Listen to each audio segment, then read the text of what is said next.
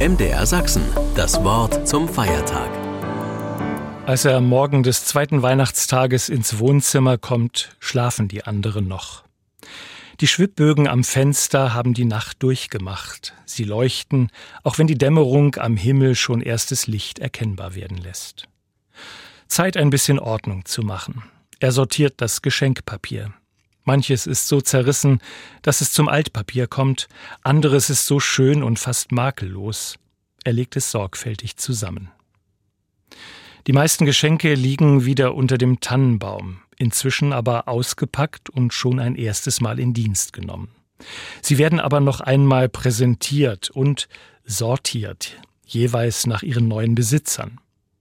Manches, was noch auf dem Tisch liegt oder unter dem Stuhl, nimmt er in die Hand und ordnet die Gabe unter dem Tannenbaum der jeweiligen Person zu. Bei einigem ist er ratlos, wem es wohl gehört. Das legt er vorläufig ganz nach vorn. Karten, die per Post gekommen sind und Geschenkeanhänger mit guten Wünschen, auch daraus entsteht ein eigener Stapel zum Nachlesen, wenn der Weihnachtstrubel abgeebbt sein wird, Lektüre für die Zeit zwischen den Jahren. Heute kommen noch die Kinder aus dem Norden, dann gibt es noch mal Bescherung. Offen bleibt, wo das alles noch Platz finden soll. Aber es ist ja schön, dass man zusammenkommt und sich gegenseitig eine Freude macht, auch wenn es wieder schwer war, das Richtige zu finden. Und so liegt auf mancher Gabe auch ein Umschlag mit Scheinen. Kauft euch was dafür, ihr wisst besser, was ihr braucht. Draußen im Flur liegt noch der Stapel mit ungelesenen Zeitungen und Restpost. Werbeblätter, die schon mit Angeboten für die nächsten Werktage locken, Rechnungen zum Jahresschluss, Glückwünsche, die eher geschäftlich als persönlich einzuordnen sind und Spendenaufrufe, nicht wenige. Eigentlich hatte er sich vorgenommen, auch in diesem Jahr wieder zwei, drei Projekte zu unterstützen. Vor Weihnachten ist das nichts mehr geworden. Er hält sich die Kollekte zugute, die er beim Kirchgang am heiligen Abend am Ausgang ins Körbchen gelegt hat. Brot für die Welt. Und Kirchgeld und Kirchensteuer, auch das ist ja nicht wenig. Er nimmt einen Spendenbrief in die Hand und öffnet ihn. Schön gestaltet, sogar ein kleines Geschenk ist drinnen und ein Überweisungsträger. Er überfliegt den Text und was er liest, leuchtet ein, und doch wird er ihn zur Seite legen, auch wenn der Absender vertrauenswürdig erscheint. Man kann nicht überall mitmachen. Er öffnet einen weiteren Brief, auch der wandert in die Ablage. Dann noch einer. Da war aber schon die Spendengala im Fernsehen, er entscheidet, hier nicht auch noch gebraucht zu werden. Ein letzter Brief. Ob Spendenaufruf oder Rechnung oder gar ein Bußgeldbescheid vom Blitzer im letzten Monat? Kein Absender, keine Kontonummer, keine Bilder, keine konkrete Not. Ein Bibeltext. Zweiter Brief des Paulus an die Korinther. Ihr habt doch alles im Überfluss. Glaube, die Fähigkeit zu reden, Erkenntnis, Potenzial zu großem Engagement und gegenseitige Liebe, die der Glaube in euch geweckt hat. Er nimmt das Schreiben vom Flur mit in das Wohnzimmer und setzt sich. Wie zur Andacht zündet er eine Kerze an und die Lichter am Tannenbaum, dann nimmt er das Schreiben wieder in die Hand. Ihr habt doch alles im Überfluss. Vor ihm liegt der Geschenkeberg zu Füßen der Nordmann-Tanne. Ja, wir haben viel, mehr als genug. Aber es geht nicht um die Geschenke unterm Baum, jedenfalls nicht nur. Ihr habt Gottvertrauen. Ihr seid doch nicht auf den Mund gefallen, sondern könnt sagen, was ihr glaubt und was nicht. Ihr seid klug und habt Zugang zu Bildung. Ihr könnt etwas bewirken mit euren Händen und mit eurem Verstand. Und ihr habt Liebe in euch. Im Grunde habt ihr doch Liebe in euch. Und ihr wisst darum, weil ihr euch nach nichts mehr sehnt als nach Liebe. Begegnung, Nähe, Anerkennung, Wertschätzung. Schon die Sehnsucht nach Liebe zeigt, wie viel Liebe in euch steckt. Könnt ihr sie auch zeigen?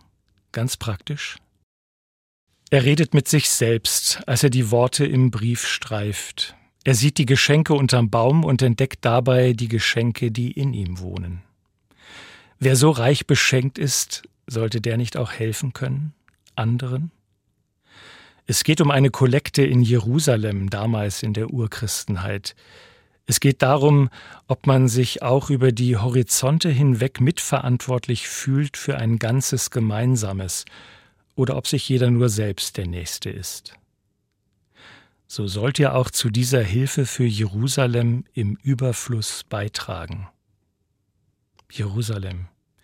Wie es da jetzt wohl aussieht, Hilfe für Jerusalem?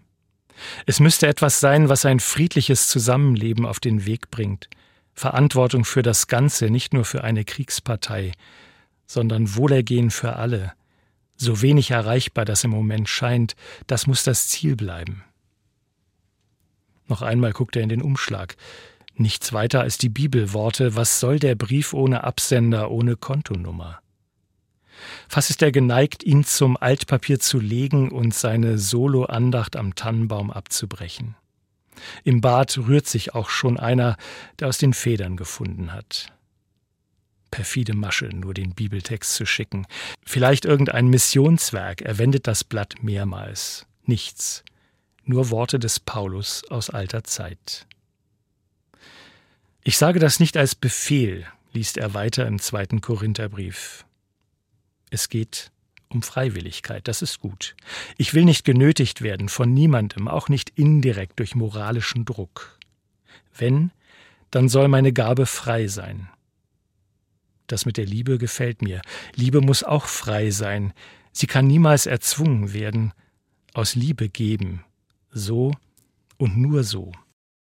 Ist die echt, hatte die Enkelin den Vater gefragt, der ihr Heiligabend eine kleine Goldmünze geschenkt hat. Er sieht das Mädchen vor sich wie den Cowboy, der mit den Zähnen auf die Münze beißt, um die Echtheit zu prüfen.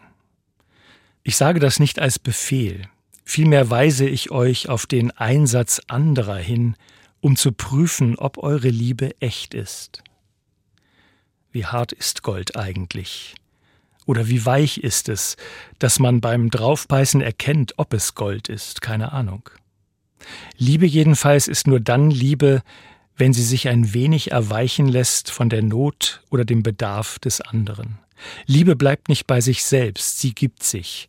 Ja, sie gibt sich selbst dahin.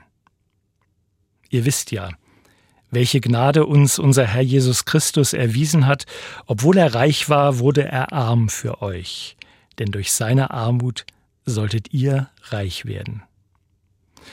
Beim Lesen der letzten Zeilen fällt sein Blick auf die Krippe. Er mag sie. Wie gern stellt er sie jedes Jahr wieder auf die Anrichte. Menschen und Tiere, Stroh und Krippe, ein Licht, eine Kerze in der Laterne, die Josef in der Hand hält. Von innen her hell. So ist der kleine Kosmos bewahrten und gesegneten Lebens. Die Umstände drumherum sind vielfältig, mal mehr, mal weniger arm oder bedrohlich. Gott ganz klein, schutzbedürftig, der Mensch ein wenig größer, liebesfähig. Das ist sein Potenzial, um die Welt ein wenig besser zu machen. Er muss sie nicht retten, das tut Gott. Wir sind arm und eigentlich so reich, er ist eigentlich so reich, und kommt in unsere Armut und Ohnmacht.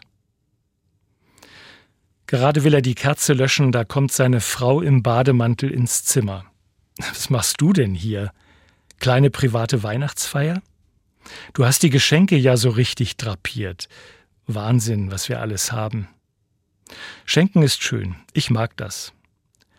Kennst du eigentlich das Gedicht von Joachim Ringelnatz? Noch bevor sie beginnt, hat er sich schon entschieden.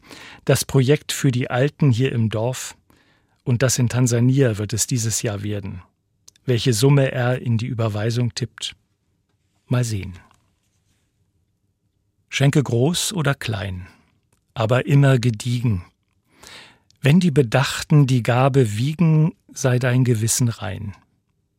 Schenke herzlich und frei, Schenke dabei, was in dir wohnt, an Meinung, Geschmack und Humor, so dass die eigene Freude zuvor dich reichlich belohnt. Schenke mit Geist, ohne List, sei eingedenk, dass dein Geschenk du selber bist. MDR Sachsen, das Wort zum Feiertag.